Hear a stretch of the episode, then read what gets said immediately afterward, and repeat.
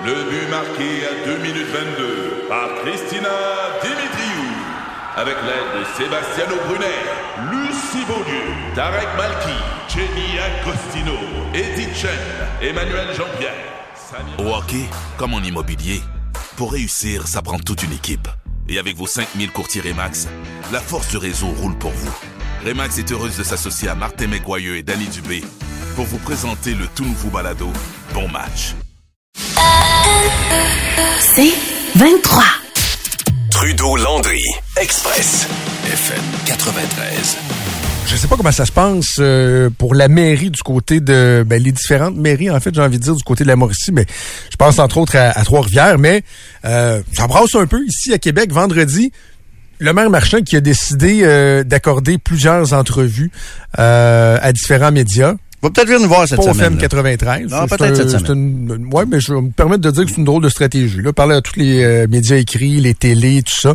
Euh, mais bon, pas, pas de radio, mais on nous dit qu'il va être disponible pour euh, nous parler euh, cette semaine. Mais donc, Bruno Marchand qui a confirmé déjà vendredi qu'il va se représenter à l'élection du euh, 2 novembre 2025. Est-ce que c'est comme toutes les entreprises qui annoncent leurs mauvaises nouvelles le vendredi après-midi, ça, les mises à pied pis tout?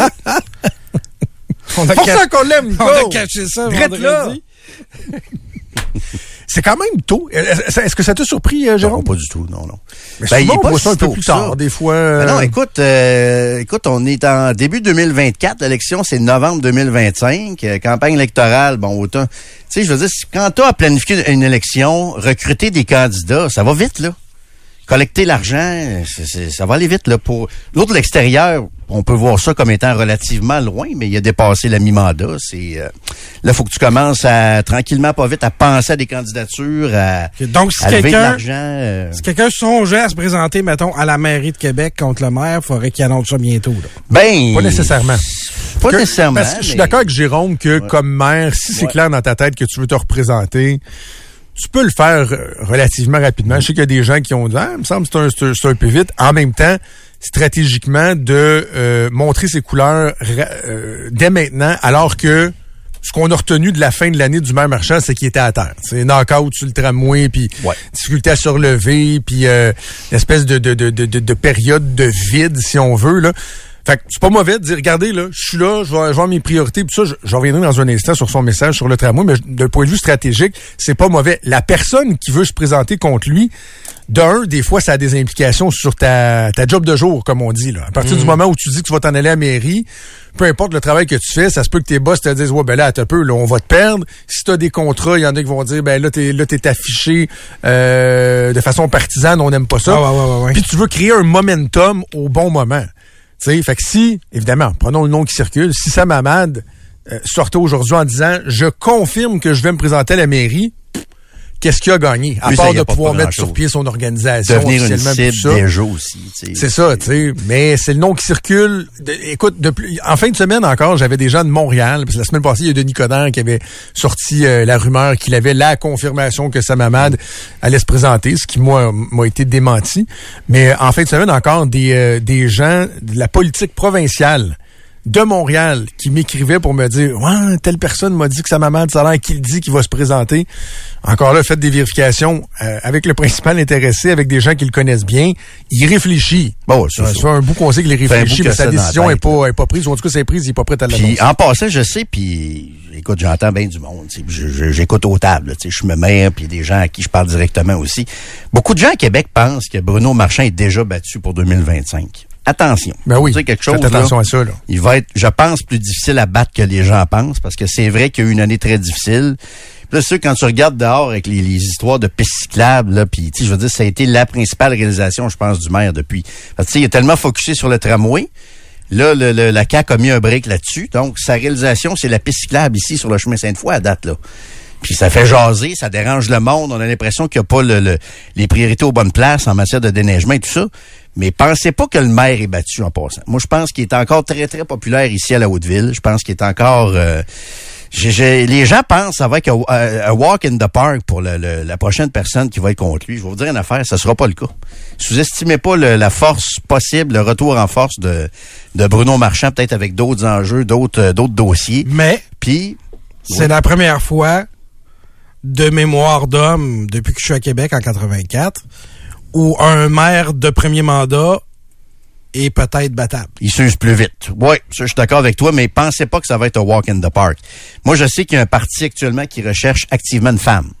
Il y a un parti actuellement à Québec qui l'a dit, c'est une femme. On veut une femme, ils le disent en coulisses, ils le disent très, très... euh, Est-ce qu'il y a d'autres noms que Olga Farman qui... euh, Ben moi j'ai écoute, j'ai pas d'infos, j'ai pas de c'est pas c'est pas de l'info que j'ai, c'est une c'est une impression, c'est une lecture entre les lignes. Moi je pense que Joël Boutin va être sollicité. Ah Je oui? pense qu'il va avoir euh, ouais, des gens qui vont euh, lui demander de se présenter. Est-ce que sa situation familiale est différente par rapport à la situation qu'elle connaissait euh, quand elle était à la CAC Sauf qu'elle était pas ministre. Elle, ce qu'elle a toujours dit, c'est pour pas être ministre, je trouve que ça me donne beaucoup de, de travail et ça m'empêche de voir ma famille. Mais là, pour être mairesse de Québec, peut-être qu'elle serait peut-être capable. Gars, j'ai pas parlé, mais je suis convaincu qu'il y a des gens qui vont tendre des perches à Joël Boutin. Moi, je pense que concernant Mme Boutin, je vous l'ai dit, on n'est pas à la fin d'une carrière politique, on est au début d'une carrière politique. Il y a une tendance vers des mairesses. Il y a une tendance vers les mairesses. Moi, je la verrais très, très bien euh, candidate à la mairie de Québec. Mais à part de ça, on n'entend pas grand, euh, pas grand rumeur. Far- Madame Farman était le- la dauphine de Régis Labaume. Hein? Ça, c'était son choix numéro un à l'époque euh, pour... euh, qui est euh, associée directrice euh, du bureau de Québec de Norton Rose Ouais. Fulbright. Les, les gens euh, qui nous écoutent, vous la connaissez peut-être pas nécessairement, le gars Farman, c'est pas un visage public, mais c'est le genre de personne qui, dans les différents milieux économiques, politiques, elle est présente et surtout très, très, très appréciée. Mais j'ai l'impression que Olga Farman est à la ville de Québec un peu ce que euh, Sophie Brochu est à la politique provinciale. C'est-à-dire que tout le monde dit, ah, hey, ah, Sophie Brochu, tout, tout le monde voudrait, mais en oubliant de demander à la principale intéressée si elle a un intérêt pour ça. Je sais pas si Olga Ouais. Farman a un intérêt pour ça, mais ce serait, ce serait intéressant. Puis écoute, Joël Boutin, je- je- à première vue, moi, il faudrait qu'elle fasse la démonstration d'une sensibilité, d'une connaissance euh, fine euh, du, du, du milieu municipal. Ouais, Euh, je la trouve... euh, Je connais pas elle est bonne, là, mais je veux dire... euh, Je connais pas beaucoup de maires de Québec, à part la mairesse Boucher, qui, avant de s'asseoir dans la, Ouais. la chaise, avait une connaissance fine des affaires municipales. Le maire Lallier, c'était un ancien ministre fédéral. Labaume, Euh, c'était Juste la bombe, c'était essayé en politique provinciale. Il était en, avait Ouais, juste la bombe, tu sais, euh, les gens l'entendaient dans les milieux, il faisait un peu de radio, puis tout ça. Joël Boutin, on Boutin- l'entend aussi, Oui, mais, pas- mais, médias. mais sur les enjeux municipaux, je voudrais l'entendre aussi. Oui, ben moi je te dis pas que qu'elle s'en va là. Moi c'est une impression que j'ai. Encore là, c'est pas des infos que je vous donne là, c'est une impression. Je suis à peu près convaincu qu'il y a des gens qui vont lui demander de se présenter. Tonne de briques. Qu'elle va être dans la, ouais, qui va, qu'elle va être dans la, la discussion puis dans les réflexions de certaines personnes influentes à Québec quand on va euh, tenter de trouver quelqu'un pour peut-être affronter le maire, euh, le maire marchand. Je suis à peu près convaincu. Je dois pas être le seul à, à penser à ça parce que quand tu fais le tour là, ça m'amade, ça m'amade. Ouais, ok, parfait. À part ça là. euh, c'est pas évident de trouver des Ouais. noms là. Ben, comme je te dis, j'ai rien contre Joël Boutin. Je me demande juste sur, sur quelle base les gens la, la verraient là. Ben la base J'aimerais ça l'entendre. Extrêmement brillante. idées. Femme extrêmement brillante, euh, femme d'affaires, euh, oui, euh, qui euh, est assez euh, enracinée dans la grande région de Québec depuis plusieurs, plusieurs années. euh, extrêmement brillante, talentueuse, bonne communicatrice. euh, moi, je pense qu'elle coche toutes les cases, comme les chroniqueurs politiques. Paraît bien, mais, Ouais. mais mentionnons-le. Ben, Il y a juste la case de, mais la case de vision pour la ville de Québec, on peut pas la cocher. Là. Ben, Ce qui est ben, probablement elle a la deux plus ans. importante. Je euh, dirais qu'elle a deux ans, mais c'était quoi la vision pour la ville de Québec que Bruno Marchand avait? Ah non, c'est ça, mais il a fallu Non, mais, je- non, mais je te dis pas que c'est- c'était pas le cas avec Bruno Marchand quand il est arrivé, mais je te dis juste que la démonstration demeure être faite. Moi, mon, ce que je te dis, c'est que les gens qui sont convaincus que ce serait la bonne personne, j'espère qu'ils vont prendre la peine de s'asseoir avec elle puis de dire, Joël, c'est quoi ta vision? Qu'est-ce que tu vois pour Non, mais Québec? je- Ou en tout cas l'aider. Je pense qu'en politique les- municipale à Québec, c'est pas de même que ça marche. Là. Je pense que la politique municipale à Québec, la façon dont ça fonctionne, puis ça a fonctionné comme ça avec Régis Labombe, c'est qu'il y a des gens influents qui ont une vision à Québec, des gens d'affaires qu'on pourrait nommer, mais regarde, on tente pas de les dénommer Vous nécessairement. les connaissez. Vous les connaissez très bien. Tu as des gens d'affaires, puis pas juste en affaires, dans différents milieux à Québec, qui ont une vision et ils cherchent le porte-parole pour leur vision. Exact. Et je pense que Joël Boutin, en ce sens-là, je te dis pas qu'elle a pas de vision, mais je pense que elle coche toutes les cases, comme ils disent dans les émissions politiques. C'est ça. Mais là, je ce, serait de voir c'est quoi le, son niveau de, mettons, de, de réseau qu'elle a réussi à développer, particulièrement en étant députée, avec ce monde-là. Ah, Parce que ce que tu dis là, ça, là. ce que tu dis là, c'est exactement ce que, ce que j'allais dire pour sa maman. C'est-à-dire que là où il peut avoir peut-être euh, un avantage à se présenter éventuellement, c'est que les réseaux économiques à Québec, le milieu économique, est à la recherche de quelqu'un qui va bien porter Voilà. leurs revendications, ce qu'ils ont l'impression de ne pas pas tout avoir Exactement. avec Bruno Marchand. Et ça Sam Hamad est vu comme quelqu'un qui en a fait tellement beaucoup pour la région de Québec, sensibilité économique et tout ça. Donc Mais moi, ce qu'on dit, c'est que, ah, je sais, mais en même temps, Denis Coderre a pas tort quand il dit qu'on fait beaucoup d'agisme en politique. Là. Tu sais, Sam Hamad a pas... C'est pas Joe Biden puis Donald Trump qui sont rendus des, euh, des octogénaires. Là. Non, pas, on mais n'est pas là non plus. Là. moi, je suis obligé de te dire, puis moi, Sam Hamad, c'est quelqu'un que j'apprécie énormément, mais si les gens influents ont le choix de Joël Boutin et Sam Hamad, je te confirme qu'ils vont prendre Joël Boutin.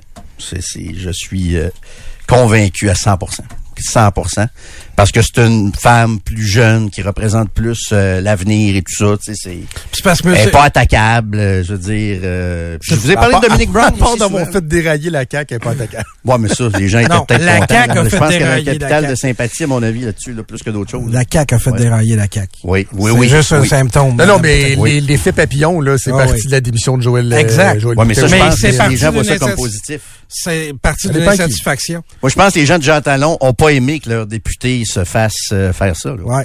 Moi, je pense que les gens de Jean Talon ont pas digéré que leurs jeunes députés euh, brillantes, compétentes, se fassent euh, traiter comme une euh, comme une backbencher par euh, la coalition Avenir Montréal. Ouais, mais, ben, oh, écoute, on peut faire le débat là-dessus, mais Joël Boutin, elle attendait quelques mois pour être nommée ministre. Penses? Je- J'espère, j'espère. Parce que si, Mais mettons, reste mettons, que, mettons ils qu'on jase, mettons qu'on pour jaser, je sais pas ce que ça me dit sur un politicien ou une politicienne qui, après trois ans en politique, se sent tellement arrivé qu'elle démissionne si au début du premier mandat elle n'est pas nommé ministre. Ben, se sentir arrivé, c'est une chose, mais avoir confiance en son talent, moi, je pense qu'elle a raison d'avoir confiance en son talent et ses compétences quand tu vois le calibre de certains ministres. Je pense Ah qu'elle mais je avait la voyais là absolument. Je- Ouais. Moi, écoute, j'étais le premier surpris qu'Éric Kerr soit renommé. Là. Quand je faisais mes, mes prédictions de Conseil des ministres, j'étais convaincu Mais a que pas juste Kerr. était pour être nommé. Non, mais ne serait-ce que pour ça. Là. Elle pouvait, Oui. ayant été sa directrice de cabinet, Joël Bou- Boutin pouvait très bien reprendre le ministère de la, la, la cybersécurité. Pas juste cela, celui-là, oui, entre oui. autres. Je regarde le calibre euh, au Conseil des ministres. Alors, au moins 25% qui sont moins forts qu'elle. Convaincu. Dans, la perception, puis je te parle juste de ma perception à moi, qui est pas dans le milieu, puis qui parle pas à des à des euh, des gens influents euh, dans les coulisses. C'est parce que Monsieur Ahmad, j'ai l'impression, puis je veux pas l'insulter, je le trouve beaucoup plus sympathique que ça, là, mais j'ai l'impression de Martine Ouellette et de Coder. C'est moins pire quand même. Leur Ben, nom Sam a sort- rien perdu, par exemple. Non, non, c'est pas, pas dans ce sens-là. Ben Coder a perdu les dernières- deux dernières élections à Montréal. Martine Ouellette perd tout ce qu'elle euh, C'est dans le tout ce à quoi elle sens, touche. c'est dans le sens, Joe, que ça, ça, ça semble des gens qui cherchent une place, peu importe. Ah! Où? Écoute, c'est sûr que c'est des gens qui aiment ça faire parler d'eux. là. On se comptera pas de menterie. Là. Sam Hamad, c'est quand on- ce midi, là, je sais qu'il nous écoute des fois, Monsieur Hamad, là, s'il nous entend parler de lui, Je l'adore, je trouve pas dans son auto. Calique sont encore en train de parler de moi. Ben non, Ouais, ben non, il pas ça. Alors que Madame Boutin, elle semble que ça soit ça ou pas. Puis je suis sûr que je sais que tu vas me dire c'est pas ça. Dans la perception des gens, elle semble avoir eu le même roll-ball que les gens de Jean Talon et les gens de Québec face à la CAQ avoir réagi à ça et être partie. Donc je pense pas qu'elle soit brûlée politiquement. Comprends-tu? C'est c'est ça que je veux dire. Je pense qu'elle a juste l'air d'une fille qui a réagi comme une bonne partie de la Alors, population Qui ça? Qui ça, brûlé? Madame Boutin. Et, et tout sur brûlé. Je Ben, vous c'est dis, c'est le début d'une grosse carrière Mais c'est politique. basé à mon sur quoi? Moi, c'est, moi, tu vois, c'est là-dessus. Je te parle de perception. C'est là-dessus que j'ai, j'ai un, un sain scepticisme. Parce que Joël Boutin, je la connais un peu. C'est une personne avec qui j'ai eu l'occasion d'échanger souvent dans, le privé. Puis, je vais être bien, bien, bien clair. Là. Je veux pas avoir de l'air de la, de la diminuer ou quoi que ce soit parce que moi-même, je disais que c'était l'avenir à la CAQ puis que je la voyais ministre et tout ça. La seule chose, c'est que ça me fait un peu ça me rend un peu perplexe d'entendre le discours voulant que ah c'est sûr qu'elle serait bonne puis mais c'est que malheureusement avec la CAC elle a pas eu l'occasion de se faire valoir puis je peux t'en nommer jusqu'à demain matin des gens qui avaient un CV fort impressionnant puis que comme politicien Ah oui, mais- n'étaient pas regarde. donc je- moi mon seul point c'est que Joël Boutin a pas eu l'occasion Ouais, de mais nous moi, faire la démonstration que c'est C'est- une politicienne hors pair Ouais, mais t'as peu, là. Là, tu, tu me corrigeras. Peut-être que je saisis mal aussi. Mais moi, je veux pas des bons politiciens. Je veux des bons dirigeants. Moi, du monde qui joue à la game politique, j'en ai rien à cirer. Je veux quelqu'un qui va être un bon maire ou une bonne mairesse. Je veux pas quelqu'un qui joue bien avec la game Ah, je politique. parle pas de la game politique, c'est justement. Non, mais comment euh, une personne va réagir devant une situation euh, très difficile, où tu dois trancher, où euh, tu dois déplaire, où tu as du monde dans la rue qui euh, qui, qui scande ton nom euh, en, en, te faisant un mauvais parti en te huant puis tout ça. Tu sais, je te donne un je nomme ah, je peux même pas Mais moi, je pense que les gens dans les elle je sais pas c'est quoi son poste précis là avec l'entreprise où elle est mais je pense qu'elle est dans une position décisionnelle. là. Ah oui, mais. fait longtemps qu'elle est en ça, affaires dans point. des positions décisionnelles. J'ai, on a vu, tu sais, je, je veux pas être méchant, mais je- Pierre-Carl Pelado est un bon exemple. Ouais. Il en prenait des décisions, là. Tu sais, euh, le PDG de Québécois, là. Ben, quand il est arrivé du côté de la politique, même s'il était habitué aux médias, il était habitué à la pression, whoop! Pas été facile. Non, je comprends mais tout ce que vu tu des dis- journalistes là, de carrière qui étaient bons, qui étaient flamboyants, qu'un ma- un coup que le Kodak était de l'autre côté, ouh, si bon, c'était plus tough aussi. Tout ce que tu dis, c'est que ça prend quelqu'un qui a de l'expérience politique. Non, je, dis juste que je, je suis pas capable de dire c'est certain que Joël Boutin serait bonne. Ben moi, je- voudrais, je- je, je je de- demanderais à ce qu'elle fasse la démonstration. Tu sais, ça serait le fun qu'un moment donné, euh, dans les prochains mois, on sente, par exemple, un certain intérêt, puis qu'on commence à entendre un peu sa vision, tu sais, comment qu'elle voit ça, puis tout ça, de- d'avoir des entrevues des fois un peu plus euh, difficiles, où elle se fait challenger. Ouais, mais je pense qu'elle va- Qu'elle nous montre de quel bois elle chauffe. Là, je dis pas qu'elle a un plan, mais sa tribune, elle ajoute, je pense qu'elle elle commence tranquillement pas vite. Je pense que, puis je j'y ai pas parlé, là, je dis, je suis pas en train de te dire qu'elle a un plan, mais si elle avait un plan, je pense que d'être à la joute comme ça, de commencer pourrait être une étape. pas vite, c'est une étape. On est quand même à deux ans de ça. Puis là, moi, je suis pas en train de vous dire que c'est sûr, sûr, sûr qu'elle va être bonne. Premièrement, j'ai pas la vérité infuse, loin de là. Deuxièmement, je peux pas être certain de rien. Mais je sais exactement comment les gens influents à Québec pensent, la communauté des affaires, les gens que vous connaissez. Je sais exactement comment ils pensent. Eux, ils ont des idées, des principes, puis ils cherchent un porte-parole. Ils l'avaient trouvé avec Régis Labombe, jusqu'à temps que lui se, se détache aussi de ces priorités-là. Puis elle, elle répond à tous les critères que ça prend en 2024-25 pour faire de la politique. Tu sais, mais je vous ai parlé de Dominic Brown aussi. C'en est un autre. Faut pas euh, tasser du revers de la main. Dominic Brown, qui est un gars qui... Nathalie Normando, notre collègue aussi, il y a Ah, encore des ben, gens Nathalie, qui nous disent au 25 de 2 c'est- ça. sais, Je, pense pas qu'elle, ça l'intéresse. je suis Non, je sûr que pense ça pas que ça l'intéresse. l'intéresse. Écoute, à des nouveaux mandats à Montréal et tout ça, je- moi, je pense qu'il faut plus regarder vers des Dominic Brown puis des Joël Boutin là, pour, euh, pour la suite des choses. Peut-être qu'ils iront pas non plus. Hein, qu'on va se retrouver avec une campagne électorale Claude Villeneuve contre euh, Patrick Paquette puis euh, Bruno Marchand. Sous-estimez pas cette Ah oui, c'est ça, parce que Claude. Villeneuve, on, on en a parlé avec Ouais. lui, ça lui tente euh, clairement. Mais en tout cas, j'ai hâte de voir aussi si Bruno Marchand va être efficace dans sa volonté à parler d'autres sujets, notamment le développement économique. Pas fou, Bruno Marchand, justement, il sait que les milieux économiques trouvent qu'il en fait pas assez puis qu'ils vont chercher un champion ou une championne pour les euh, présenter. Donc, il va essayer de faire la démonstration que, que ça l'intéresse. Sauf que le gros défi de Bruno Marchand, euh, et- et- et je j'ai pas trouvé ça très habile dans ses, dans ses- entrevues. C'est quand il dit que lui, pendant les six prochains mois, il parlera plus de tramway. Eh boy, ça. Euh, Si tu veux t'assurer que tout le monde va t'écœurer pour parler du tramway, les médias puis tes opposants politiques, dis-leur que tu ne parleras plus de tel sujet. C'est ça. C'est comme euh, mettre au- un, un- un jeune adolescent là, de dire Hey, euh, fais pas ça. Hey, ça se peut qu'il le fasse. Tu sais, c'est. Il va- s'en faire parler du tramway. Là. Mais tu sais, ben oui, puis c'est pas lui qui contrôle l'agenda. C'est- pas aux politiciens de décider des sujets. C'est- C'est plus les médias puis la population qui va décider des sujets et non le maire. là. Voilà. Ah, ça va être, euh, ça va être intéressant. Mais on va essayer de, on va essayer de jaser avec le, le maire de Québec au cours des prochains jours. Trudeau-Landry, Express, FM 93.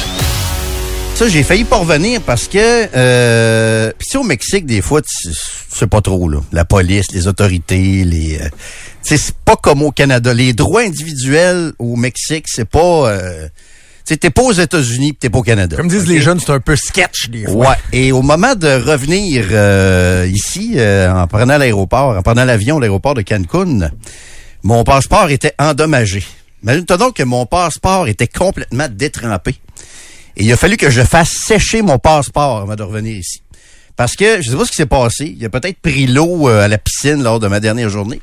Parce que tu sais, tu vides ta chambre la dernière journée, je partais Ouais, en fait que tu soirée. traînes plus tes affaires. là. Ouais, fait que là, tu vides ta chambre, puis là, il y a comme un endroit où tu peux laisser tes, tes valises, ton sac, tes bébelles, puis j'ai l'impression que mon passeport s'est euh, s'est mouillé dans cette dans cette opération-là. Fait que là, je me suis retrouvé euh, au départ, à l'aéroport, au comptoir de Sunwing, avec un passeport complètement détrempé. Et une madame qui me dit, gardez, monsieur, je peux pas scanner votre, euh, votre passeport. Oh. Puis là, tu sais, là, c'est là que les scénarios commencent à te, à circuler. Tu sais, puis il était quand même 10h30 le soir. Tu sais, tu sais ce que c'est, le t'as de revenir, Ah tu ouais. n'as plein ton casque, tu veux, t'as hâte d'être assis dans l'avion, puis euh, sacrer ton cas à la maison là, quand, les, quand les vacances sont finies. Et bref, la madame m'a dit, euh, puis là, moi, je me disais, écoute, là, ils vont me garder dans une salle, puis là, euh, l'armée mexicaine va m'empêcher Wow. d'en venir euh, au Québec. Si ton passeport est mouillé. Ben oui, puis là je me disais, c'est pas nécessairement que j'avais peur de m'en aller en prison, mais je me disais, tu sais, on entend tellement d'histoires sur le Mexique, je me disais, là check bien ça, il y en a un qui va me demander 500 pièces. Tu sais, des fois ça arrive au Mexique, hein, des policiers qui euh, interviennent dans une situation, puis moi on m'a conté toutes sortes d'histoires là-dessus, au-delà des légendes urbaines que on te reproche toutes sortes d'affaires. Finalement, tout se règle avec 200 pièces ou avec 300 pièces. Tu sais, j'étais là-dedans, là. Je me faisais toutes sortes de scénarios dans ma tête. Et finalement, la madame a dit, monsieur, euh, là, ce qu'on va faire, là, c'est que vous allez aller faire sécher votre euh, passeport. Fait que j'ai pris mon passeport, je suis allé dans la salle de bain, et pendant 15 minutes, j'ai fait euh, sécher mon passeport à la, tu sais, au séchoir à main. Je t'annonce, j'avais vraiment l'air intelligent. Tu sais, t'as vraiment l'air, Mais- tu sens vraiment un king, là, quand t'es en train de faire sécher ton Est-ce passeport. que tu le faisais sécher page par page ou Oui. euh, Ben oui, parce que... la page, sèche? Oui, parce qu'il faut qu'il voit les étampes aussi à l'intérieur. Tu sais, quand j'étais rentré au Mexique, il y avait une étampe rouge qui là était comme toute euh, toute euh, un peu effacée en fait euh, par l'eau. Fallait fallait fallait que je fasse sécher sécher cette euh, cette page là. Fait que là j'étais debout au séchoir dans la salle de bain en train de faire euh, sécher mon passeport. C'était vraiment de toute beauté. Mais tu me confirmes qu'ils euh, checkent quelque chose quand ils regardent le passeport. J'ai toujours l'impression qu'ils font juste comme... euh, Boah, ils regardent la photo. Quand puis- dégouline, tu sais, c'est ça, ça attire l'attention un peu.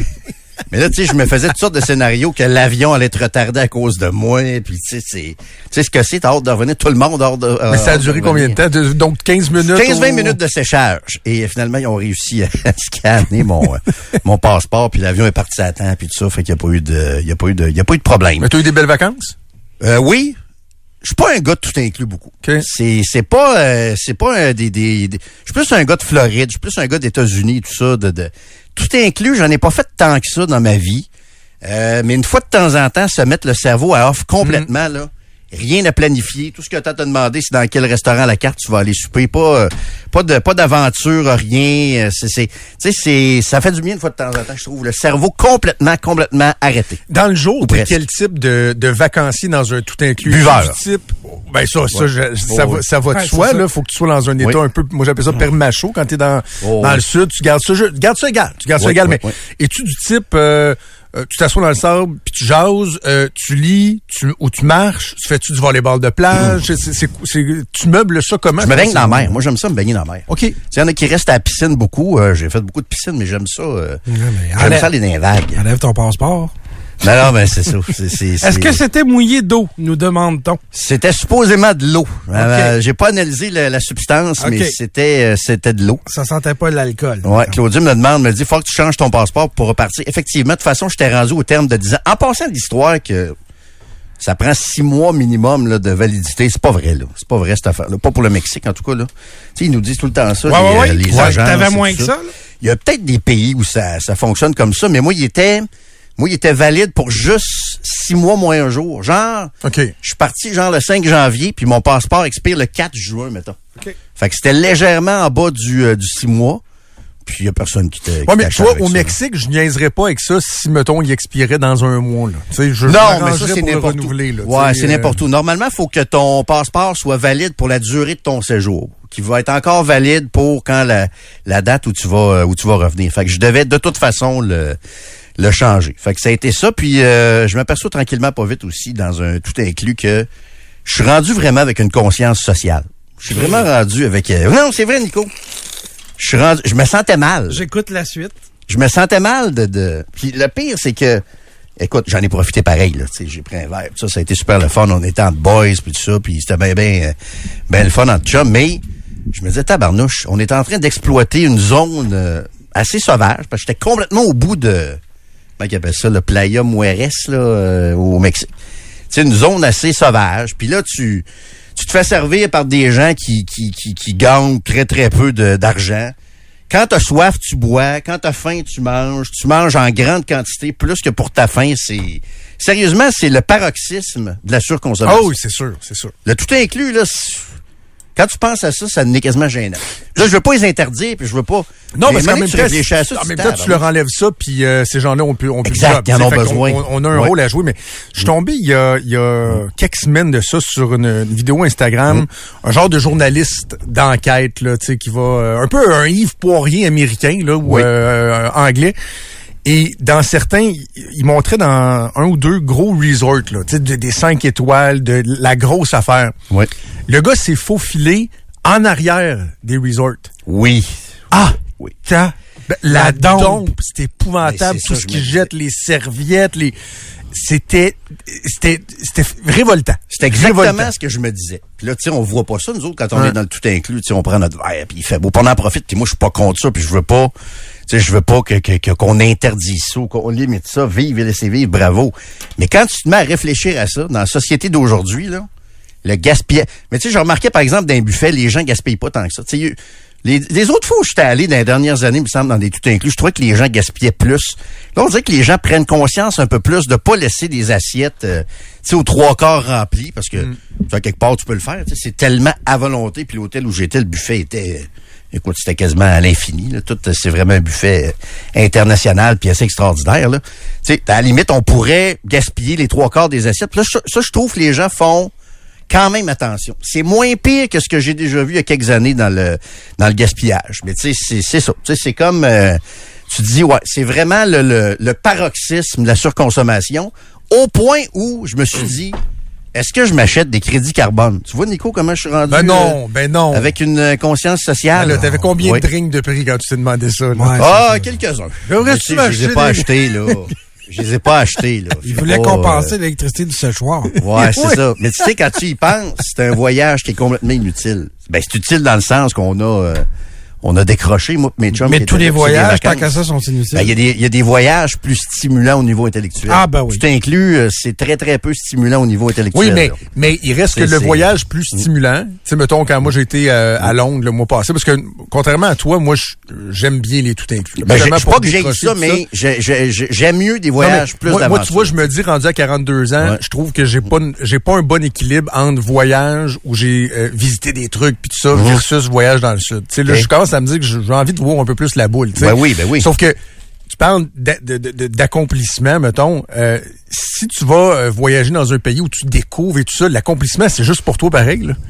Le reste, tu es un touriste qui vient dépenser de l'argent et aider à faire rouler l'économie au même titre que ce que tu fais au Mexique. là. Le Ouais. résultat est pas mal le même. Mais vu que tu apprends des affaires, Ouais, mais c'est pour fois, tu toi. cultives un peu, c'est c'est pour toi. pour toi, dans le fond. C'est pour toi, mais là, un voyage dans la le sud, collectivité, ça change rien. là. Un voyage dans le sud, tu sais, t'as pas plus empreinte carbone que ça, tu sais, inutile. J'ai calculé, j'ai gaspillé une tonne de GES. T'as calculé ça? Ah ouais, j'ai- ben, il y a des sites. Ben, j'ai vraiment magasiné les crédits carbone. Tu vois comment j'ai changé? C'est tu vois. Nico, comment j'ai une conscience sociale? C'est trop long, maintenant? 7 jours dans un tout inclus. Ouais, tu sais, je sais qu'il y a des entreprises, entre autres, dans la binière, où tu peux acheter là, des entreprises qui luttent contre le réchauffement climatique, où tu peux acheter un 50 pièces de, de crédit carbone. là. Je l'ai pas acheté encore, mais tu sais, je, je me disais, tabarnouche, je suis vraiment un gros pacha capitaliste euh, paresseux. Ben, je te pose, j'étais assis dans le sud. Je te pose une colle, OK? Ouais. Parce que je suis même pas sûr que j'ai la réponse parce que j'ai souvent cherché à comprendre ça, puis Mhm. sincèrement, c'est encore un peu euh, nébuleux. Mettons que tu aurais acheté ton 50 pièces de crédit carbone. Oui. En quoi, concrètement, tu aides à compenser pour la pollution que tu as faite? Tu sais, ton 50 pièces, il va faire quoi? Comment il est utilisé? En- Ben, en quoi ça aide? C'est ça qui m'intéressait, c'est qu'il y a une entreprise, regarde, je le lis ici d'ailleurs. Parce que dans le fond, moi, ma compréhension, Euh, c'est que tu aides des entreprises à payer pour être plus polluantes. Ils sont obligés d'acheter des crédits carbone, puis je sais pas trop quoi, là. Garde, peut-être, c'est peut-être ça, Joe, mais vois-tu, euh, il y a des, y a un paquet de sites de, de vente là, de, de crédit carbone, là. Tu sais, il y a entre autres une entreprise à Saint-Édouard de Lobinière. Je les salue, Plancher PG. Eux autres, ils revalorisent des rebuts de bois et récupération de la chaleur. Fait que là, tu peux acheter un crédit carbone avec eux autres de 50 pièces. C'est comme une... Ça euh, finance des projets de compensation. c'est ça, de compensation. Fait que Ok. les autres, ils vont financer leur projet de euh, revalorisation des rebuts de bois puis de récupération de chaleur avec ça. Puis là, Ok. Je dis, je l'ai pas acheté, mais concret. mais je me dis, tabarnouche, c'est vrai que des fois, notre, euh, notre empire euh, ultra-capitaliste et un peu euh, privilégié a des conséquences, des fois, sur, euh, sur l'environnement. Ça, c'est vrai, là. non, non, mais c'est vrai, euh, Joe, là. Oui. C'est, c'est- je me sentais vraiment comme un gros pacha capitaliste paresseux. Oui. À me faire servir par des Mexicains, puis leur donner une pièce US de, de pourboire, puis là, t'as l'impression que tu viens de leur donner... tu viens de leur donner à l'une, parce que là, t'as donné un dollar US. Non, non, t'as- t'as tout à fait raison. même. Mais, c'est moi, c'est le bout où tu as calculé ta, tes. Oh oui. Je te dis, j'ai une carbone. conscience sociale. Je, je- je suis devenu un faiseur de leçons de la Haute-Ville. J'ai là, maintenant, chaque sociale. six mois, on sait pas quel Jérôme euh, on va découvrir. Non, ben, c'est ça, exactement Jérôme in ça. the box, comme un Jack in the box. Ouais, ouais, ouais. Trudeau, Landry, Express, FM 93. truc qui est vraiment pas secondaire, qui est euh, super important. Aujourd'hui, on est le 15 janvier et c'est à partir d'aujourd'hui que les euh, différents membres, euh, différents syndicats affiliés au Front commun vont commencer à voter sur euh, l'entente de principe euh, survenue avec le gouvernement euh, dans le temps des fêtes. Ça va être long, par exemple, jusqu'au 19 février. Ça commence le 15 janvier, ça va aller jusqu'au 19 février. Pour la FAE, qui, elle, a conclu son entente de principe de son côté, le vote va commencer dans les prochains jours et eux, ça va aller jusqu'au 7 février. Je, vous dis tout de suite que moi, l'élément qui m'inquiète euh, là-dedans, c'est que je trouve ça très, très, très long. Et tout ce qui traîne risque de se salir, de se pourrir.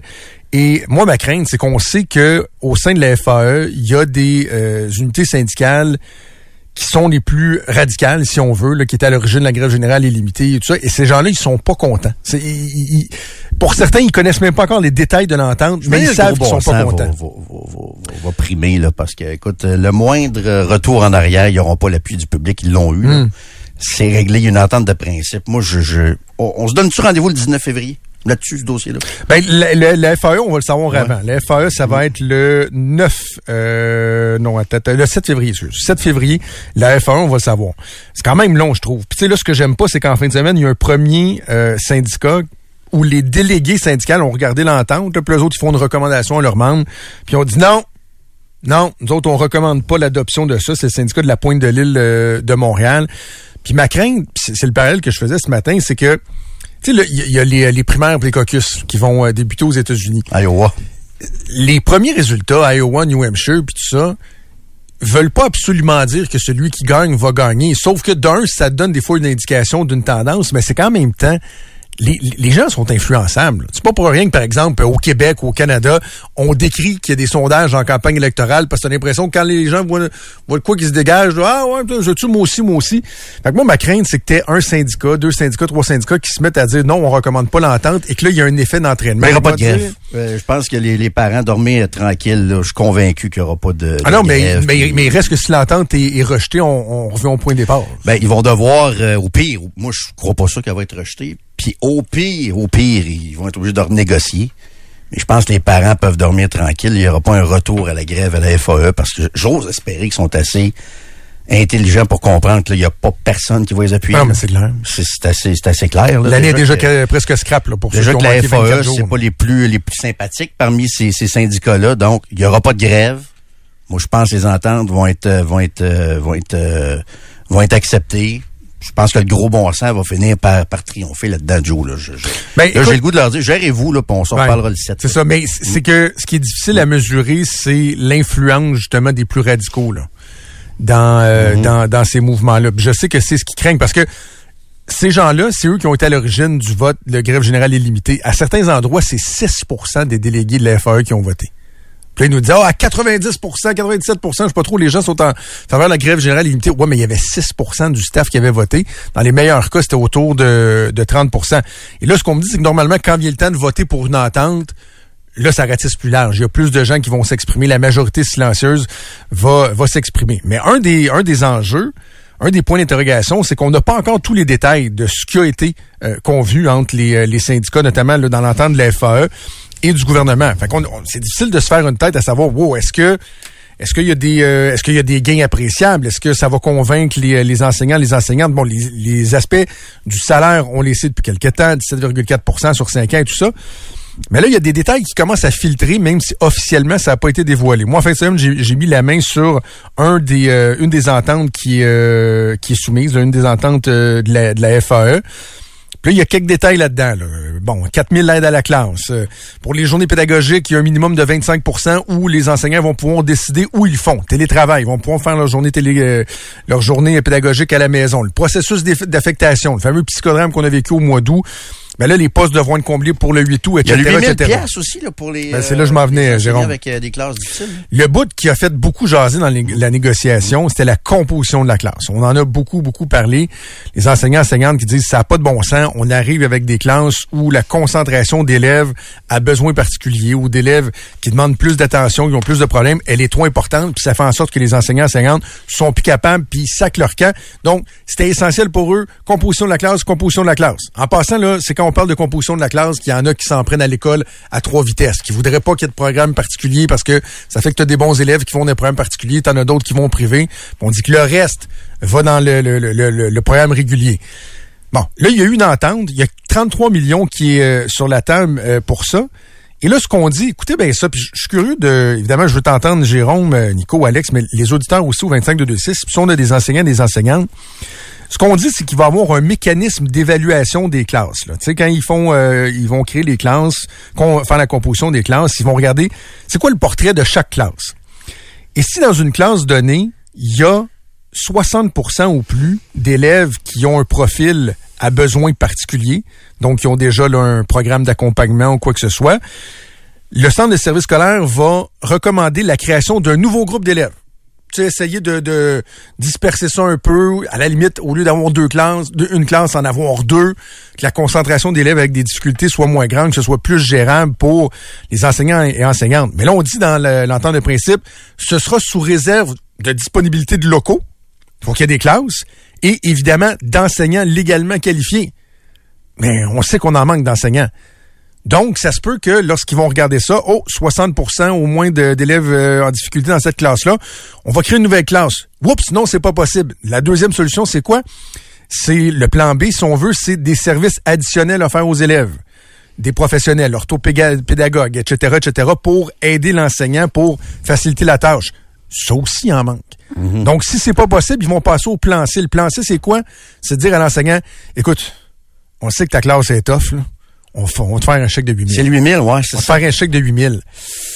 Il y en a qui, pour qui ça va avoir un effet, mais pas pour tout le monde. Il y en a qui vont dire, OK, là, j'ai le 8000, ça va me payer ici, ça va me payer ça, m'a toffé, mais c'est pas vrai que ça va être une solution pour, euh, pour tout le monde, là. Pas vrai que ça va être euh, la, la- la baguette magique, ça, l'histoire du 8000 non plus, là. Mais il y en a pour qui ça va peut-être avoir, est-ce que euh, les, les enseignants enseignantes qui sont écœurés, qui songent à quitter ou qui ont quitté puis qu'on veut ramener, là, on veut leur dire, revenez, revenez, est-ce qu'ils sont à 8000 pièces du bonheur? Ben oui, pour certains, oui, 8000 pièces c'est de l'argent, mais ce sera pas pour tout le monde. Il y en a, je pense, qui vont dire, OK, moi, toffé, ça va me permettre de payer ici. C'est 8000 pièces quand même de l'argent, là. Mais ce sera pas, je veux dire, ça peut Ouais, mais pas après être... impôt euh, pis tout peut ça, pas être, euh, si t'es écœuré de ta job là, parce que c'est trop difficile, Mhm. t'es, brûlé, c'est est-ce que c'est le 8000 qui fait que ah puis à la limite Ben, l'argent a un impact, mais il faut pas le mais- surestimer non plus puis penser que ça va être la, la, la baguette magique. mais mettons que, mettons que tu manques d'enseignants pour euh, aller dans les classes les plus problématiques. Ça, c'est c'est une question euh, un peu délicate, mais philosophique, puis je trouve pertinente quand même. Mais mettons, il manque d'enseignants donc pour ces classes-là, les, les plus difficiles, où tu veux avoir les, les enseignants le mieux outillés pour accompagner ces jeunes-là, puis tout ça, blablabla.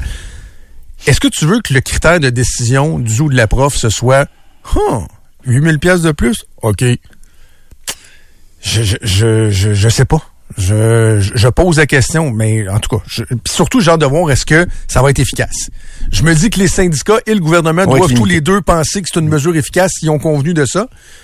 Mais j'ai hâte qu'on nous explique s'il y a d'autres éléments là, qui vont aider. En fait, c'est beaucoup plus large que ça. Je sais pas qui écrivait ça en fin de semaine. J'ai décroché un peu, mais euh, la CAQ va être jugée pour la prochaine année, probablement à l'élection de 2026 aussi, à l'amélioration des services publics. 2024 doit être l'année de l'amélioration des services publics. Ça, c'est un élément. Mais euh, là, on est sorti là, du psychodrame, de la grève, tout ça. Puis moi, je suis bien content. On tourne la page. On Reste la FIC encore, là, mais. Ouais, ça, écoute, sont, sont, sont plus militants et tout ça, mais moi, je, je te dis, j'ai le goût de leur donner rendez-vous. là. Parlez-vous, gérez-vous. Moi, je On n'est plus là-dedans. Moi, je trouve qu'on n'est plus dans ça, la population. Là, c'est, le temps de s'entendre, c'est le temps de signer tout ça. Là.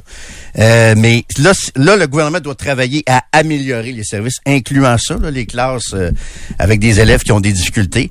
Puis vous allez juger là-dessus. Là, vous êtes au BAT et on va vous juger en 2026 là-dessus.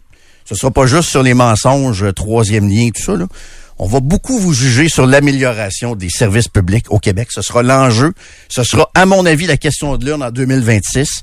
Il faut que ça parte là, là, avec la réforme en santé, les, euh, les meilleures conditions qu'on a données aux enseignants en, en éducation. Là, il faut que ça apparaisse. Là, les deux prochaines années, le chantier, c'est on rebâtit les écoles au sens propre et au sens euh, figuré aussi. Même chose pour le système de santé. Ben, techniquement, là, si on les écoute, ils sont supposés de, de, de s'être dotés des outils pour être capables de faire ça. Le projet de loi Oui, 15, c'est ça. là, ils vont mettre en place Santé Québec. Le projet de loi de 23 de Bernard Drinville, les changements dans le milieu de l'éducation. T'ajoutes à ça des nouvelles conventions collectives. Encore là, on connaît pas les détails parce que le gouvernement veut pas dire un mot. Hein. Ils veulent pas parler parce qu'ils ont tellement peur que s'ils disent c'est une bonne entente Ben, pour ça, ça. ça, ça. Les syndicats vont dire Il y a des syndicats bon. qui vont dire, hein? Le gouvernement dit que c'est bon, on doit se faire avoir. Mais c'est ça je te dis, là, gérez-vous. Là. Nous autres, on a, là, nous autres, on vous a donné, la société, les contribuables, on vous a donné ce que vous vouliez ou presque. Là, gérez-vous. Signez les ententes, puis après ça, on essaie de, on essaie de rebâtir le, le, le modèle québécois qui s'est effondré. Là. Je peux pas résumer autrement. Là. Je veux pas euh, avoir l'air d'être euh, d'être euh, fataliste ou pessimiste, mais pour ce qui est de la santé, là, la création de l'agence Santé Québec, je vais te soulever peut-être un doute. Puis Ça, c'est le genre d'histoire, Nico, que tu vas tu vas adorer, qui te fera pas du tout sacré. Je vais rester assis. J'ai j'ai sorti ça dans ma chronique vendredi matin. que Vendredi, j'étais pas à l'émission, donc j'ai pas pu le partager. Mais euh, jeudi, dans la journée, Christian Dubé a annoncé la mise sur pied du comité de transition euh, de Santé Québec.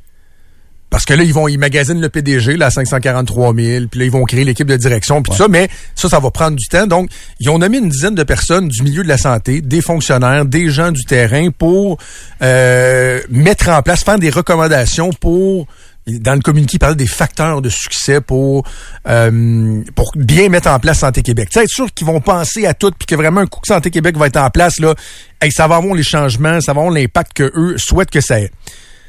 Ce sur quoi on m'a aiguillé jeudi dans la journée, c'est que parmi les 10 personnes autour de la table, il n'y a aucun représentant du milieu des aînés.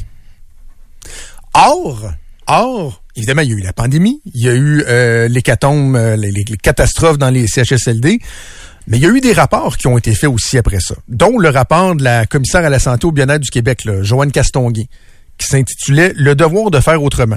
Ça, ça a été publié il y a quelques mois de ça. Dans ce rapport-là, on disait les services aux aînés ne sont pas reconnus comme prioritaires dans la gouvernance du système. Le leadership de l'appareil gouvernemental était insuffisant pendant la pandémie pour apporter une lentille aînée dans la prise de décision gouvernementale. Et on disait, on prend les décisions pour les personnes âgées sans suffisamment les consulter pour comprendre ce qui est prioritaire pour eux. En gros, là, ce qu'il avait dit, souvenez-vous, dans la cellule de crise, il n'y avait pas euh, Marguerite Blais ou euh, la sous-ministre des, des aînés. Il consultait là, un peu à vue, là, nous autres, on sait ce qui est bon pour les aînés. Et la, la, la coroner euh, Jeanne Kamel et la commissaire Joanne Castongon ont dit grosse erreur. Fallait qu'il y ait un, un représentant des aînés autour de la table. Sacrement, ils mettent en place le comité de transition de Santé Québec et il n'y a pas personne qui représente les aînés. Et Dieu sait à quel point, dans les, défis du système de santé actuel et à venir avec le vieillissement de la population, les aînés, là, c'est une question qui est centrale dans les, euh, défis du système de santé. Mettre en place un comité de transition, personne des aînés. Mais regarde, tu, l'as mentionné, hein, c'est, c'est, remarqué que c'est rare qu'on met les, euh, les étoiles politiques responsables des aînés aussi? Excuse Marguerite Blais, c'était pas une poids lourd en politique, là. Très bonne animatrice à la Télémétropole à l'époque. Une bonne madame, certainement, certainement première aidante et tout ça, mais tu sais, comme impact politique, c'était pas, euh, c'était pas une star. Ouais, là, c'est Sonia Bélanger, qui est une PDG de Sius, puis tout Non, ça. Mais qui bon, elle a l'air euh, bien gentille, mais je sais pas à date les, les, ça, résultats. va prendre la job de ministre un peu, là. Tu sais, va, va prendre ça là, là. Tu vas être responsable des aînés, puis tout ça. C'est un peu le même principe, là. Bref. Mm. Et moi, on m'a dit là, au cabinet de, de Christian Dubé que ah, ce comité-là était évolutif, que ils vont aller chercher les meilleures expertises au niveau des aînés. Mais il y a des gens dans le milieu médical qui, qui étaient découragés. Ils disaient, mais voyons donc. Ils, ils se, ils se sont fait dire qu'il fallait qu'ils mettent les aînés au cœur de la prise des décisions. Là. Pas le sous-ministre aux aînés, pas de, de président de l'Association des gériatres du Québec, rien. Fait que des fois, c'est à se demander si euh, on apprend de nos erreurs. Bref, pour ce qui est de, de la composition des classes, on va voir. Le 8000 le 8000 pièces, ça fait une différence? Ça fait pas une différence? Je regarde au 25 de 26, on a eu certains commentaires, dont quelqu'un qui disait, euh, qui est dans le milieu de l'enseignement depuis euh, longtemps, puis il disait, oh, c'est pas 8000 pièces qui va empêcher euh, des gens de, qui va m'empêcher, par exemple, de songer à démissionner ou de ramener d'autres Ouais. euh, d'autres personnes. Sauf que là, les, moi j'ai appuyé les syndicats pendant tout ce, ce débat-là, là, interminable, là, mais là, les profs vont, vont devoir faire leur bout aussi. Là. Là, on a donné des bonnes augmentations. Je pense qu'on est allé pas mal au bout de ce qu'on pouvait, de ce qu'on pouvait faire. C'est tough enseigner aussi. Là. Ça va toujours rester un métier, une profession difficile aussi. Là. Fait que les profs vont devoir aussi faire leur bout. Là.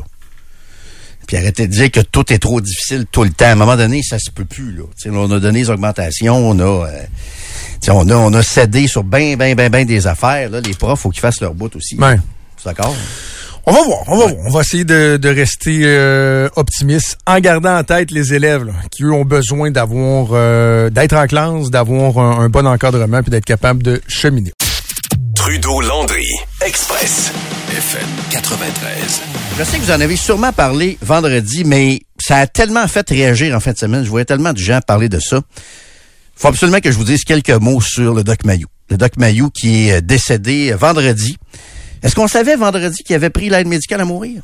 Ben, Oui. on savait qu'il était très sorti, malade, ça. mais l'aide médicale à mourir, on l'a su quand, il est décédé. est sorti vendredi, c'est ça. C'est ça, mais on savait qu'il était, José Arsenault avait dit qu'il était très malade puis que Ouais. bon, leur émission continuerait pas, mais Ouais. à ce moment-là, on, sauf erreur, on savait pas qu'il était pour recevoir Mais l'aide Régent médicale Tremblay l'a mentionné dans son texte. Il a signé, on va les nommer. C'est sur euh, lui, il est rendu chroniqueur pour BPM Sport. Ouais, BPM. il euh, l'avait signé dans la chronique, euh, mais quand c'est sorti à midi moins 20. Vois-tu, Moi, j'étais un peu décroché. Tu sais, j'étais à l'extérieur quand j'ai su ça vendredi, puis j'avais dans les premiers articles, je disais pas ça qu'il avait euh, qu'il avait pris l'aide médicale à mourir, puis je reconnaissais le doc un peu parce que le doc, j'ai travaillé avec lui quelques années à la radio. J'ai travaillé un peu en télé avec lui aussi sur euh, le plateau de Denis Lévesque, puis de temps en temps le doc il m'appelait. Il m'appelait Ah au oui? téléphone, ouais, ouais, pour euh, jaser, puis le doc souvent ce qui ce qui me posait comme question, c'est une chronique là, combien ça vaut aujourd'hui là? Il voulait savoir un peu c'était quoi le, Il voulait le rester à jour. Ouais. Puis moi, ce que j'ai toujours apprécié du Doc Mayou, c'est qu'il n'y avait pas de... C'était, c'était tout sauf la rectitude politique. Lui, le Doc Mayou, là, il était à l'argent puis il le disait. Moi, j'ai énormément d'admiration pour les gens qui s'assument dans la vie. Moi, les gens qui font semblant de pas être à l'argent, mais qui sont à côté, je, je trouve ça hypocrite. Le Doc Mayou, puis je me souviens, il le disait souvent, même dans son émission, quand il était euh, à CHRC, il disait, lui, moi, je suis à l'argent, c'est important, l'argent, puis je veux faire de l'argent, puis il n'y avait pas de cachette, pas d'hypocrisie. Moi, c'est le côté que j'aimais beaucoup du, euh, Doc Mayou. Puis, euh, je, autre chose que je retiens de lui, c'est son... euh, tu sais, quand il disait que les hommes étaient féminisés, là, tu sais, des fois, il exagérait, là. Je me souviens, j'avais une, une, une, une altercation en onde avec lui où, où je disais qu'il y avait certaines prostituées qui étaient victimes des pimps et, et tout ça. Puis là, il me disait, Landry, t'es donc bien féminisé. T'es donc bien ici, t'es donc bien ça. Puis tu sais, il m'est arrivé quelques fois de me faire traiter de féminisé par euh, le Doc Mayou, entre autres à cause de ça. Mais il appliquait un peu ce qu'il disait. Lui, il disait, entre autres, que le déodorant Oui. et le shampoing, c'était pour les hommes féminisés. Ben, Christy, le Doc Mayou, il en mettait pas de déodorant. Hmm. C'était pas juste une phrase. On peut être d'accord ou pas avec ce qu'il dit. Moi, j'étais pas vraiment d'accord avec euh, cette phrase-là. Mais le Doc Mayou, ce que j'appréciais de lui, c'est que le blabla, parler pour rien dire, bien paraître, lui, il en avait rien à cirer de ça. Lui, il aimait les gens vrais, il aimait qu'on parle pour vrai. Tu pouvais pas demander non plus, euh, tu vas peut-être l'aimer celle-là, Nico. Je sais pas si tu savais, mais le Doc Mayou, tu pouvais pas lui demander comment ça va, Doc, là. Il répondait pas. Parce que pour lui, c'était une phrase vide. Moi, j'ai toujours apprécié ce côté-là du, euh, du Doc Mayou. Tu sais, la fameuse phrase Salut, ça va. Nico, là? Mhm. Lui, tu pouvais pas commencer une entrevue en lui disant Hey Doc, comment ça va? Parce que soit qu'il te blastait pendant cinq minutes là-dessus, ou soit qu'il te répondait pas pantoute puis qu'il te, il, il- il- te méprisait. Parce que pour lui, c'était des phrases qui étaient totalement vides et totalement inutiles. Doc Mayou vivait beaucoup dans le concret. C'est ce que j'appréciais de lui. Par contre, ce qui était des fois moins drôle avec euh, le doc, surtout quand on, quand on travaillait avec lui, c'est qu'il voulait absolument, absolument avoir le dernier mot. Puis le Christy de Doc Mayou, il avait toujours le dernier mot aussi. Puis moi, ça, c'est un gars qui a appris, qui m'a appris à affûter un peu mes arguments aussi. Puis à fouiller. Parce que quand tu débats avec le Doc Mayou, là, T'as besoin d'être. euh, Je pensais que c'était lui qui t'avait appris à toujours vouloir avoir le dernier mot. En fait, on est tous comme ça en radio. Et je veux dire, je connais pas un animateur de radio qui veut pas avoir le dernier clair. mot.